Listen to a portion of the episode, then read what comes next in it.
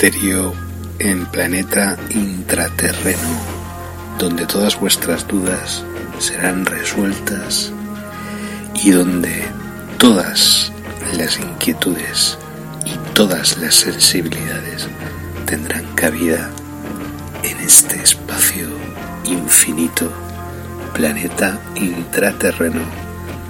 Comienza para todos y todas en estos instantes. Disfrutad y gracias por la escucha. Bienvenidos al misterio en planeta intraterreno, donde todas vuestras dudas serán resueltas y donde todas las inquietudes y todas las sensibilidades tendrán cabida en este espacio infinito, planeta intraterreno, comienza para todos y todas en estos instantes. Disfrutad y gracias por la escucha.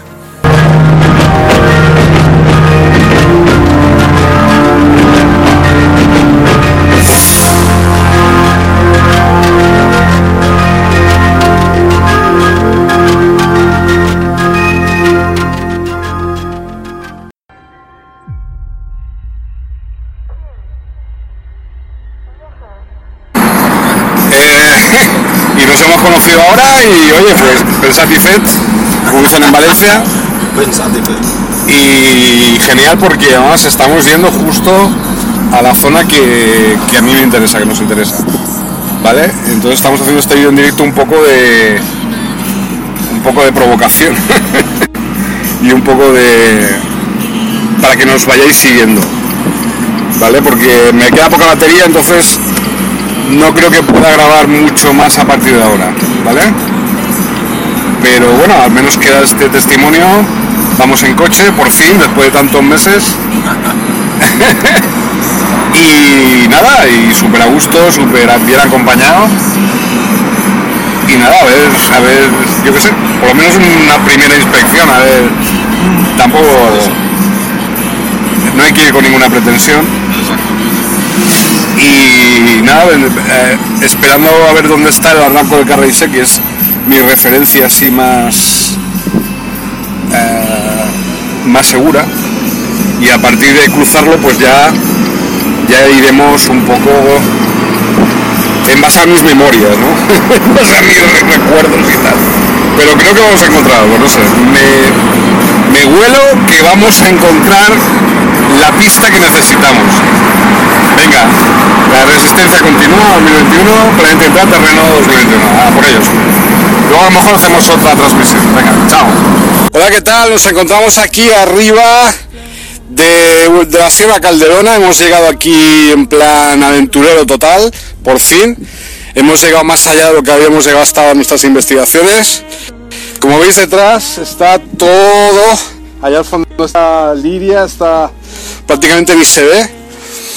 Y, y ahí en el fondo pues están las otras montañas de la Calderona. Pero es esta zona, en un radio de unos 300-400 metros, se encuentra la entrada y salida de las naves eh, reptilianas que están en colaboración y que tienen como base, como sabéis, la base militar de la OTAN. Y estamos aquí en una balsa, aquí arriba, perdón, aquí arriba de la montaña, hay una balsa aquí construida y los tubos, las tuberías, eh, con mucho cuidado por toda la ladera de la montaña, una zona prácticamente deshabitada, prácticamente que no hay ningún tipo de rastro humano, que haya tantos cuidados, ¿no? Eh, aparte hay también eh, un panel solar, panel de energía solar, muy nuevo. Entonces aquí toda la pinta de que sea presencia militar. Además tiene toda la pinta esta balsa de como el proyecto Montauk, como era la conformación del exterior de las instalaciones. Está todo muy... Entonces seguimos aquí hasta que se acaba la batería. Pues aquí estas piedras, este tipo de piedras no son el- las típicas, el típico tipo de piedras que suele haber en estas montañas. eh, hay como una especie, tienen como un tramado, eh, como si fueran, hubieran formado parte de algún tipo de construcción, no digo ahora, sino de hace muchos años, millones de años incluso, diría yo, y hay, ha habido aquí algún tipo de construcción y no exactamente humano, puede ser alienígena. ¿eh? Entonces es muy probable que aquí se encuentre, muy probable, no seguro, 100%, que aquí está la entrada y la salida de esas naves, como os digo. Lo que pasa es que está disimulada, obviamente. Pero hay varias pistas que nos señalan, fijaos las vistas impresionantes donde nos encontramos. Estamos arriba, gracias aquí a la bravura del, del comandante Miguel, que nos ha traído hasta aquí arriba con todo su aguerrido porte, con su coche, vamos, una cosa arriesgadísima pero hemos llegado a, buen puerto. Estamos en el lugar donde exactamente queríamos llegar. Entonces, nada, ahora es cuestión de encontrar pruebas. En otra, excursión, en otro momento, pues vendremos con más tiempo, vendremos pues para quedarnos aquí varios días ¿eh? y para encontrar pues las pruebas documentales, vídeos y, fotos y lo que haga falta de estos de estos nargúmenos, de esos reptilianos, los aliens grises, que son caterva por aquí, o sea, por aquí son auténtica lacra. Son... ¿Pero por qué? Porque trabajan con los militares de la base de la OTAN que está allí. La base militar de la OTAN. Esto es una zona prácticamente totalmente deshabitada, excepto, como os digo, por la presencia de esta balsa, que es muy extraño, y alguna que otra, se ve algún que otro, pues eso, lugar que ha sido cultivado pero es, es el tipo de zona justamente que eligen los aliens, sobre todo los aliens grises, los especialistas en abducciones, para eh, meter sus naves, para tener sus bases, digamos, eh, semipermanentes.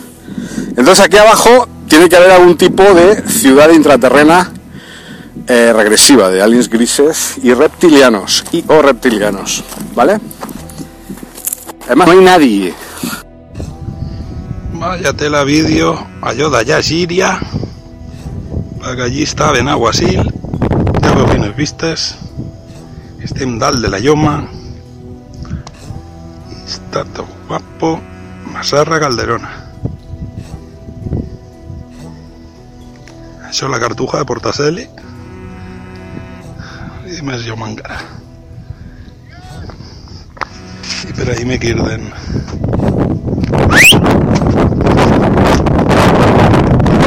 el depòsit d'aigua i Sergio que estarà per ahí tot preocupat buscant-me a este l'han ah, mira-lo ahí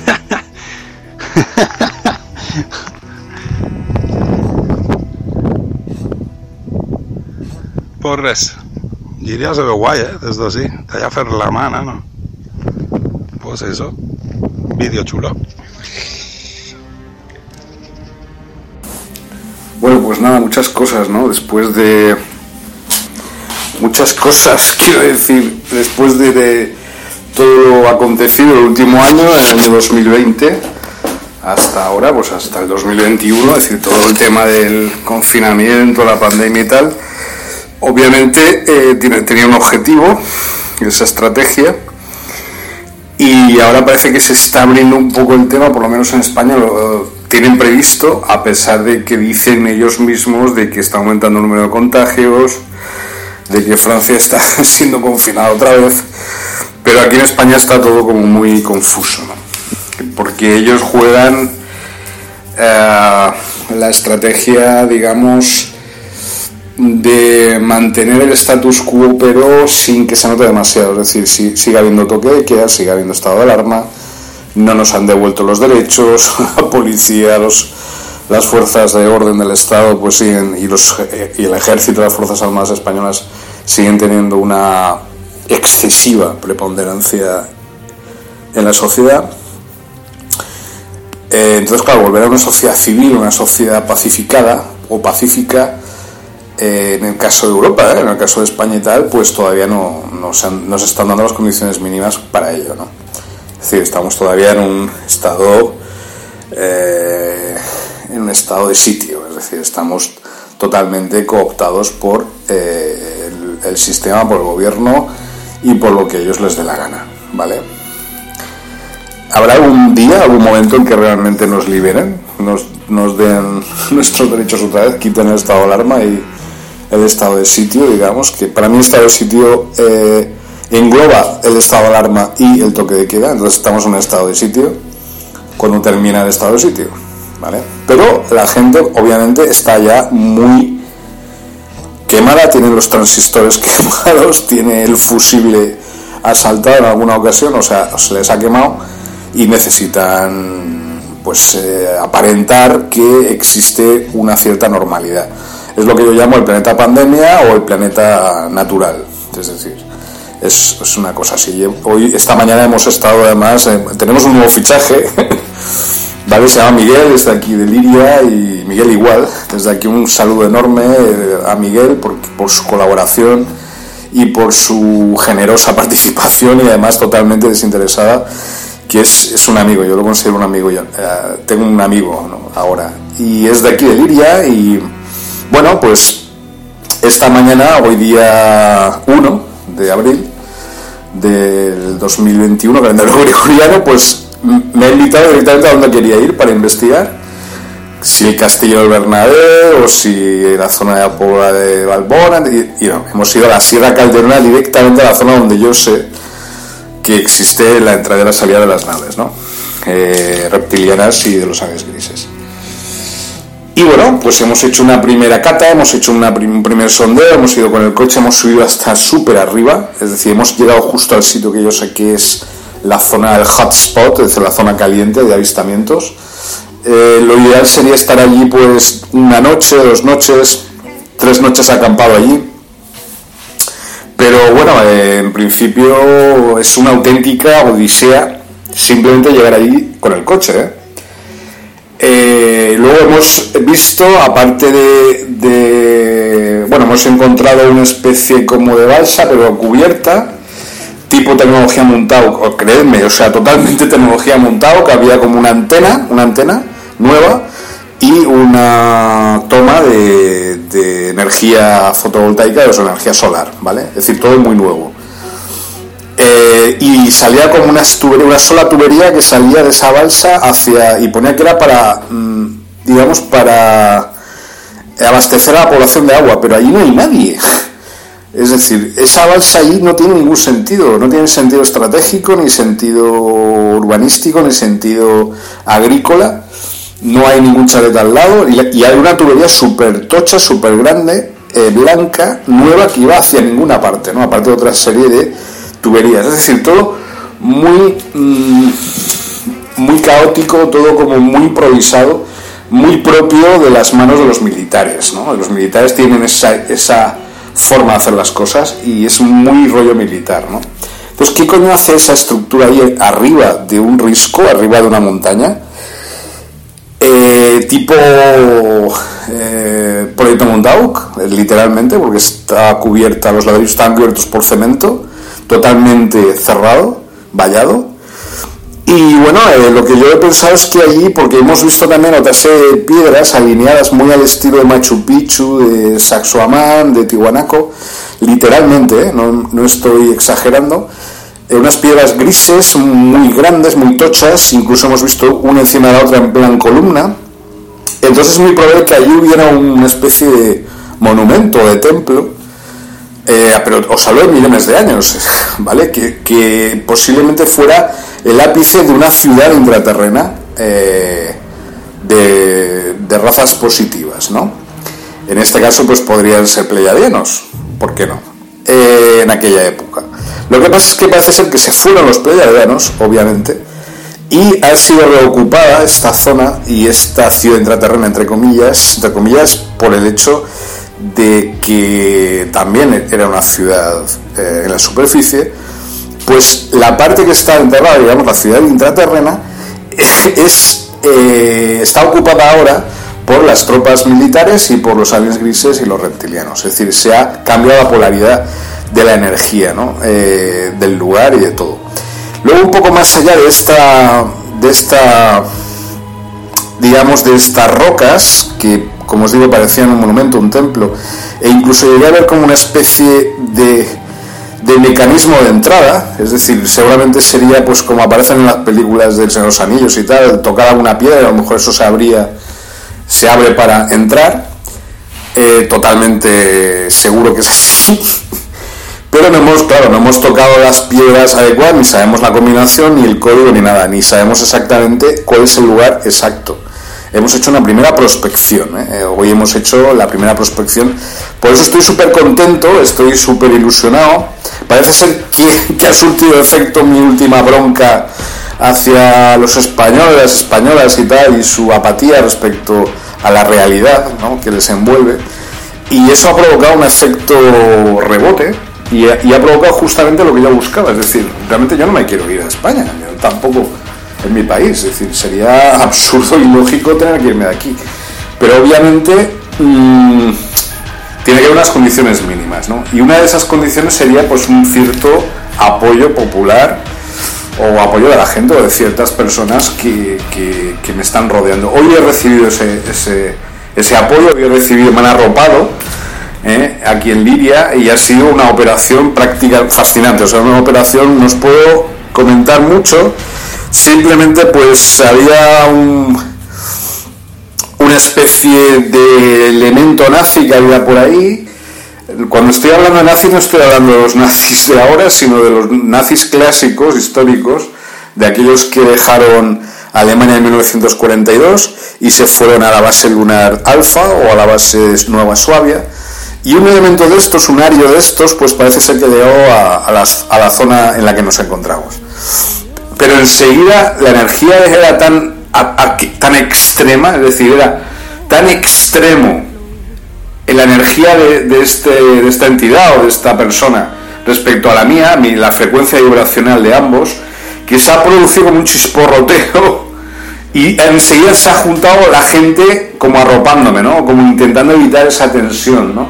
Es una especie de Star Wars o algo así, ¿sabes? Una cosa muy, muy bonita, porque yo hacía mucho tiempo que no sentía esa energía de, realmente de, entrar en acción, ¿no? Y sin embargo, mantener las formas sin peligro para nadie, sin riesgo ninguno para nuestros proyectos, nuestras agendas y tal. Pero sí que saltaron chispas, sí, saltaron chispas y gordas, ¿eh?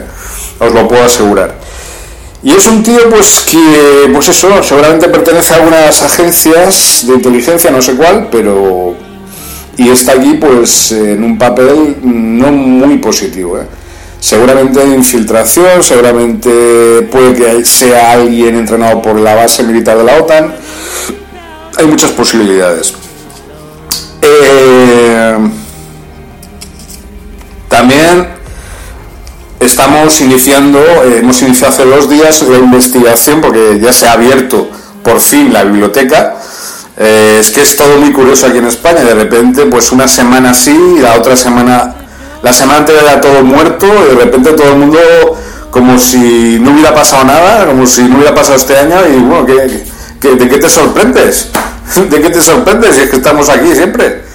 Y la gente es un poco así en España, es un poco, también es lógico y es sano hasta cierto punto esa actitud de no eh, darle demasiada importancia a, ciertos eventos, pero hombre, tampoco hay que echar hay que echar cal o hay que echar sal sobre todo lo que ha ocurrido este último año, ¿no? No, hay que ponerse un tupido velo frente de los ojos ir ciegos, eh, porque entonces estaríamos entrando en el planeta pandemia que es lo que ellos quieren que entremos, en un planeta mutante, artificialmente generado, creado, una simulación, etcétera, que no tiene nada que ver con la realidad, con la vida real, que ya es bastante de por sí intensa, ¿no?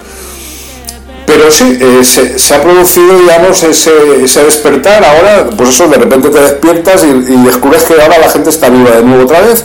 Se han abierto todos los comercios de manera normal aquí en Liria desde hace una semana, dos semanas eh, aunque con mucha restricción de horario, es decir, hasta las 6 más o menos, eh, no pueden abrir hasta las 8, hay toque de queda a las 10 de la noche, es decir, cuidado, todavía estamos en época preconstitucional, que yo diría, o semidictatorial, ¿eh? o dictatorial del todo.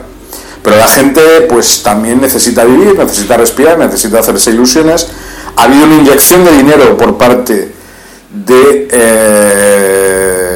de las agencias gubernamentales y de otras corporaciones para dar la sensación de que se está poniendo en marcha la maquinaria y que ya está perfectamente engrasada, los bares, los restaurantes, los negocios, la gente tiene esa, digamos, esa misma actitud que tenía antes de la pandemia, como si no hubieran aprendido nada, como si no hubiéramos aprendido nada del tema, que es justamente lo que ellos buscan, ¿no? O lo que ellos buscaban. Es decir, ellos buscaban eh, primero dar el golpe y luego hacer que la gente se olvide de ese golpe, de que han sido víctimas realmente de, de los mismos que ahora parece ser que los libertan o que los liberan, ¿no? pero es todo una absoluta mentira. Son, nosotros somos marionetas en sus manos y, y, pretenden hacernos creer que somos propiedad de ellos o algo parecido y que no somos libres, ¿no? ni a la hora de elegir, ni a la hora de pensar, ni a la hora de crear, ni a la hora de nada. ¿no? Es decir, una, absoluta trampa sociopsicológica en la cual están ahora, no nosotros, sino ellos metidos porque a ver cómo salen de esta. Es decir, ahora pretenden llegar a una normalidad eh, cuando siguen hablando de pandemia todo el día y cuando esto es, es descarado que, han sido cómplices todos en una operación bastante criminal incluso y, y, delictiva y sobre todo hacia los niños y las niñas del planeta, ¿no? hacia su vida. Les han robado un año a los niños y a los jóvenes de, de este mundo. ¿no? Se lo, se lo, han quitado así por la cara. ¿no? Entonces, claro, eh, psicológicamente eso cómo puede repercutir en las mentes de los jóvenes y jóvenes, de los niños y niñas del mundo, ¿no? En el futuro. Es lo que ellos quieren, generar ese, caos, generar esa disrupción, generar esa mmm, dicotomía, generar esa uh, energía disgregadora para eh, romper un poco las mentes de, gente tan joven, ¿no? Y, y, que está empezando a crecer, que está creando su propia mente y su propio cerebro. Esto es como un experimento social a gran escala.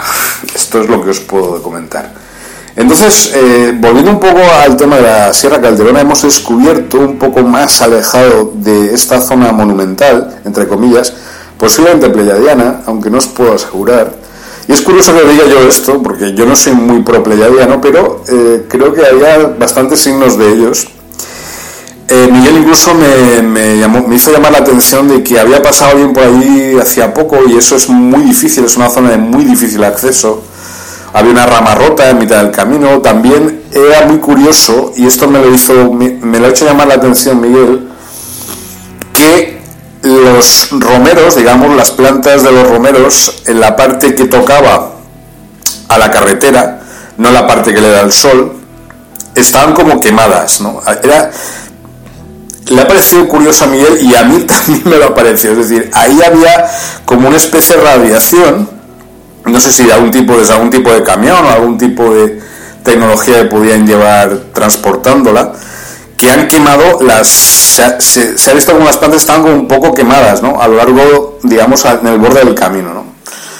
y en el romero los romeros estos pues se ha visto muy claro que estaban secos pero había como una especie de energía eh, calorífica que los ha quemado demasiado es decir no es producto del sol es producto de una acción artificial y no, no, voy a decir alien o extraterrestre, o, pero es posiblemente humana o, o, extraterrestre o alien, no lo sé. Es muy posible que ahí en esa zona, como os digo, en ese camino, se haya producido alguna abducción o haya habido algún descenso a alguna nave, alguna nave porque eso, cuando aparecen las plantas quemadas de esa forma, es porque ha habido, ha bajado un, un objeto, ha bajado un objeto, un ovni en este caso, y ha quemado esas plantas.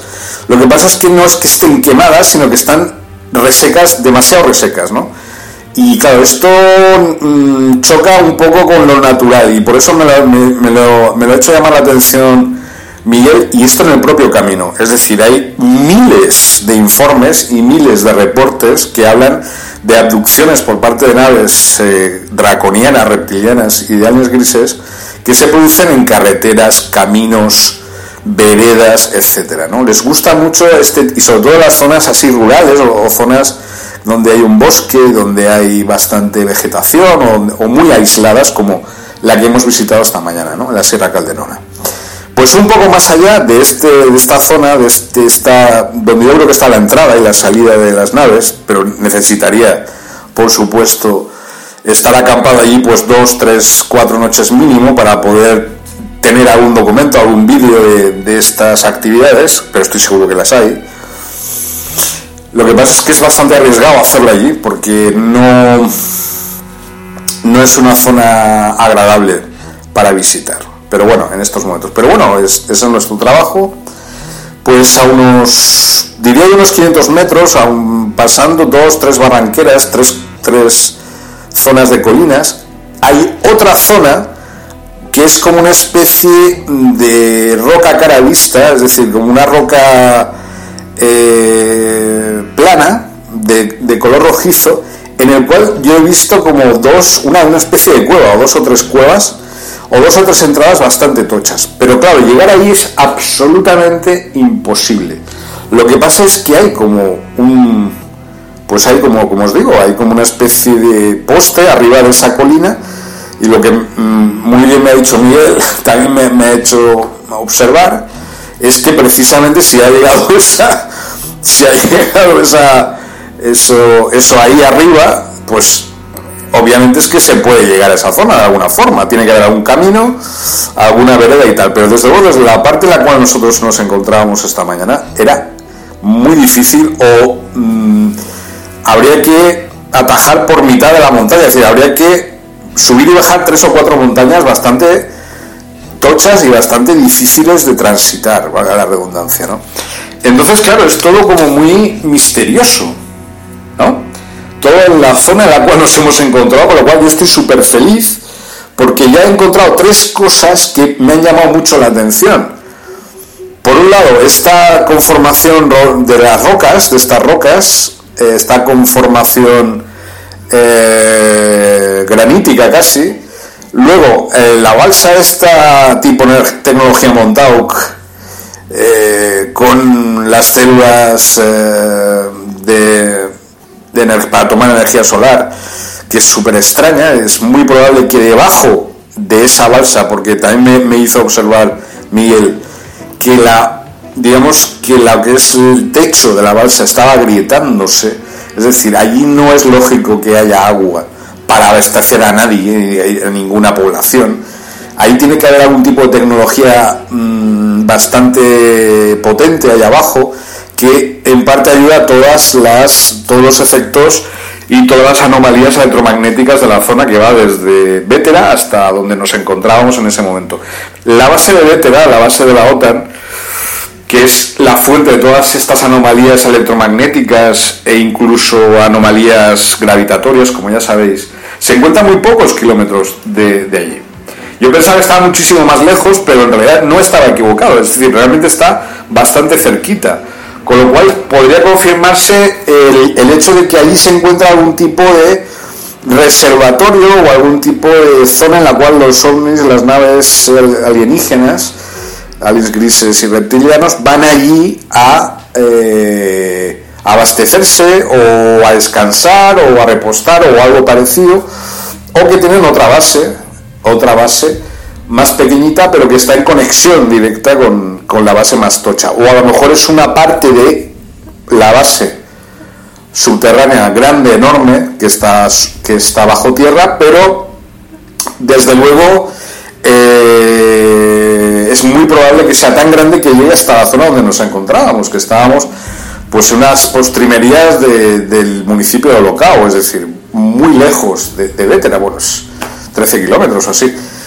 Desde la zona donde nos encontrábamos arriba se podían ver las poblaciones de Guidia, las poblaciones incluso, no sé si Villa del Arzobispo, Domeño, etcétera. Es decir, es una zona muy amplia.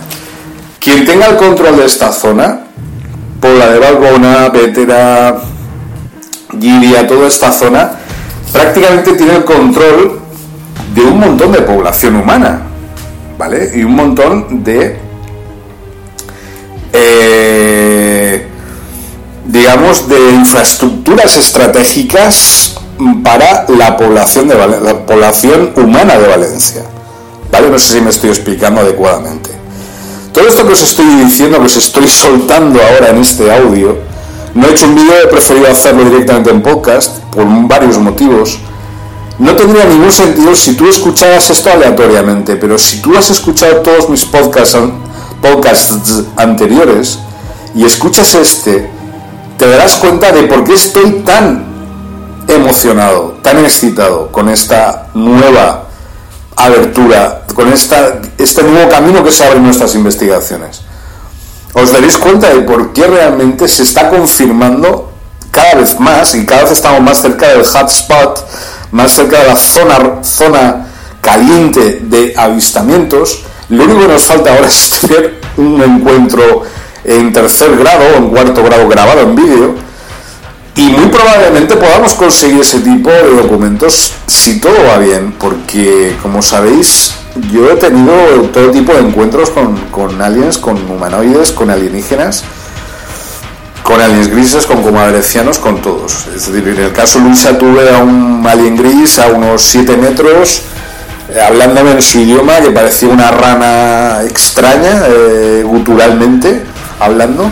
Tiene un idioma, como de una rana gigante, eh, hablando, pero además un poco modificado.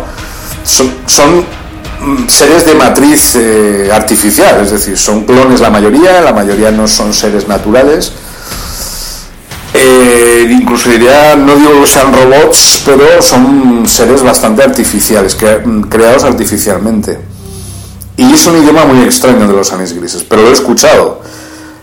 Y lo he escuchado y además eh, lo vi, lo vi. Eh, vi la cabeza blanca, enorme, tal, y cómo se iba corriendo hacia la nave otra vez. Esto es una locura. Esto es un locurón total lo que os estoy comentando. Pero es lo que yo he vivido, es lo que yo he visto, es lo que yo estoy investigando y por eso os digo que este audio es muy importante, este podcast es muy importante, porque es como el que engarza, ¿no? el que enlaza en varios círculos de conocimiento todos los conocimientos que estamos intentando eh, investigar y que hemos investigado desde que hemos llegado a España. El tema cenital, las ciudades intraterrenas en España. También quiero pues disculparme a lo mejor porque voy muy acelerado, eh, hablo quizás demasiado rápido, pero bueno, es parte también de el contexto actual en el, que nos encontramos, que no es el adecuado ni es absolutamente positivo, más bien es regresivo. Pero mm, de eso ya hablaremos en otra ocasión. Yo creo que si estamos hablando en estos momentos, si vosotros estáis escuchando, es porque eso ha sido completamente eliminado y muy probablemente pues nos meterán otra cuarta ola o inventarán otra cosa. Sigamos. Entonces estamos investigando también, ya que se ha abierto por fin la veda de que hay una cierta normalidad, aunque es una normalidad vigilada, muy vigilada, eh, la biblioteca que tengo aquí al lado, a unos 10 metros de mi casa, y en esa biblioteca hay muchas obras y publicaciones de George H. White, que es el seudónimo de un autor eh, de ciencia ficción de aquí, de Liria, eh, Pascual Enguídanos, y que yo creo, no, estoy completamente seguro que me va a dar alguna clave que hasta ahora no he dado con ella, porque él tuvo también una, producción ingente, tuvo una obra, no sé si 60 o 70 libros. Entonces he encontrado un lugar donde puedo bajármelos y ir leyéndolos. Entonces ya os iré comentando el enigma en Guídanos, también quiero ir a su tumba porque hay un ovni ahí, tiene un ovni ahí en su, en su lápida y a lo mejor allí hay alguna pista que se nos está pasando, porque yo estoy seguro que este tío ha dejado alguna pista, si no en alguno de sus libros, a lo mejor en la lápida de su tumba, como, como pasa con Julio Verne, ¿no? La tumba de Julio Verne, como, como investigó muy bien JJ Benítez. Pues bueno, yo tengo aquí a, mi Julio Verne, tengo a Enguídanos, el, el célebre autor de, de Iria, y por eso no estoy aquí viviendo, es decir, estoy justamente donde quería estar. Estoy a unos pocos metros de la biblioteca donde él venía a investigar, porque él era funcionario público. Y es muy probable que viviera por aquí cerca. Entonces, mm, yo noto la energía de él, está muy próxima a mí. Entonces, eh, hay muchas dificultades, estoy notando muchas dificultades también para lograr esa lograr llegar a esa meta y lograr averiguar qué es lo que sabía Guídanos de los intraterrenos. Y a lo mejor lo que nos falta para engarzar con el tema de eh, la base eh, subterránea 2 eh, de la calderona. ¿no? Es decir, ahí tiene que haber mucha información el señor Enguida nos quiere decir respecto quizás a la propia base de la calderona. Quizás había algo. ¿Vale? Entonces, nada, era comentaros esto. Estoy, pues eso, eh, ahora hay que tener mucho ojo, mucho cuidado. No os dejéis llevar ahora por la confusión. Primero han utilizado el miedo durante todo este año, ahora están utilizando la confusión, eh, confusión informativa, confusión mediática, exceso de información para despistaros, para hacernos despistar. Entonces, tener mucho cuidado respecto a eso, porque eso es más peligroso, puede ser más peligroso eh, los falsos atisbos de realidad que el miedo que eh, han usado durante el último año.